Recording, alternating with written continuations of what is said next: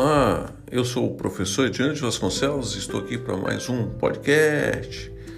Quais os segredos para a cocriação bem-sucedida entre negócios e TI? Líderes apontam caminhos. Grandes coisas acontecem quando os negócios e a TI definem e resolvem problemas juntos. Veja como fazer a mudança e entregar resultados. Em meados de março, quando o distanciamento social se generalizou nos Estados Unidos, a equipe de TI de LogMeIn percebeu algumas mudanças.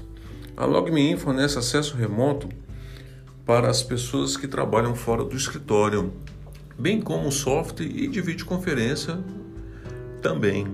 Por isso, não surpreendeu que a atividade estaria aumentando, mas o aumento muito acentuado apresentou alguns desafios. Abre aspas. A equipe de TI administra todos os centros de contatos das equipes de vendas e atendimentos ao cliente. Fecha aspas. Diz Ian Pitt, CEO da LogMeIn e vice-presidente sênior. Ele abre aspas de novo. Percebemos que nossas filas de chamadas estavam ficando muito grandes. Fecha aspas. Além disso, ele diz ainda indicadores principais que sugeriam que as vendas estavam prestes a aumentar bastante também. Algo tinha que ser feito e rápido. Pete se reuniu com os vice-presidentes sênior de vendas globais, operações comerciais e atendimento ao cliente. Os quatro realizavam reuniões semanais e criaram o canal Slack, dedicado ao aumento da demanda relacionada à Covid. Era um problema e uma oportunidade que precisavam ser encontrados com uma mistura de soluções técnicas e não técnicas. Estávamos acompanhando as vendas de produtos em todo o mundo, segundo diz Pitt. Isso se transformou em uma TI revisando toda a infraestrutura do contact center. Na época, como muitos de seus clientes, a LogMeIn havia mudado sua equipe de atendimento ao cliente para trabalhar em casa, o que apresentava seu próprio conjunto de desafios. O SVP de atendimento do cliente informou que muitas das chamadas para o contact center eram de clientes frustrados, que precisavam comprar mais licenças o mais rápido possível, mas não conseguiam entrar em contato com a equipe de vendas, devido ao volume de chamadas recebidas. Para resolver esse problema, a equipe de resposta à demanda da Covid começou a aumentar a força de vendas da empresa cerca de 800 pessoas para um tamanho atual de cerca de mil pessoas ou seja, aumentaram 200 pessoas. Cerca de 60 desses novos vendedores já haviam trabalhado em outras áreas e se ofereciam para se transferir para as vendas. Quando mudamos as pessoas para casa, não, poderia, não queríamos demitir ninguém, mas tínhamos uma grande equipe de pessoas que trabalhavam apenas nos escritórios, de recepcionistas a baristas, explica Pete. Nós oferecemos a eles a chance de serem treinados em técnicas de vendas para as quais muitos deles aproveitaram. A TI aumentou a capacidade de telefonia e obteve as licenças de software necessárias para os novos vendedores. No total, a empresa implantou uma força de vendas recentemente ampliada em menos de duas semanas. Vimos o volume de atendimentos ao cliente começar a diminuir porque havia mais de vendedores na linha que poderiam atender a mais ligações de clientes de speech. Tornou-se um platô, não um pico. Embora eles não tenham usado o termo, este foi um exemplo perfeito de co-criação de líderes de negócios de TI, se reunindo para identificar, definir e resolver um problema de negócios, funcionando como iguais. A co-criação é co-criação escreve CO criação, co você co-participação, você está co-criando, você está ajudando, tá? É um termo novo. A cocriação é o próximo estágio no relacionamento em evolução entre negócios e TI, dizem os especialistas. Antes, os líderes de TI eram tomadores de pedidos que atendiam aos requisitos fornecidos pela empresa. Depois tornam-se colegas que ouviam e aprendiam à medida que os negócios definiam seus problemas e então encontravam maneiras de resolvê-los. Mas para oferecer o máximo valor, a TI também deve ajudar a identificar e definir os problemas de negócios que precisam ser resolvidos, em vez de apenas resolvê-los.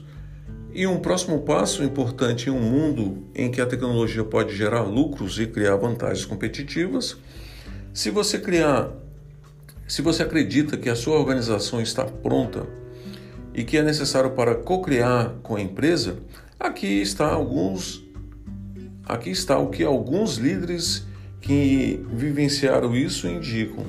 Uma abordagem ágil e centrada no produto. Isso é muito legal. A cocriação é frequentemente mencionada em um conjunto com o Agile. O Agile é necessário para a cocriação e o primeiro ingrediente de James. Ele é CEO da Liberty Mutual Insurance. Você precisa de equipes compostas por pessoas de negócios e tecnologia no trabalhando juntas priorizando e entendendo o impacto do que estão fazendo. Equipes planas, diversas e de duas pizzas. Os executivos de TI e seus colegas de negócio se reúnem em equipes multifuncionais desde o início da TI. O que diferencia a equipe da cocriação? Tradicionalmente temos departamentos de negócio e serviço de TI e resolvemos problemas através de talentos tecnológicos que trazemos.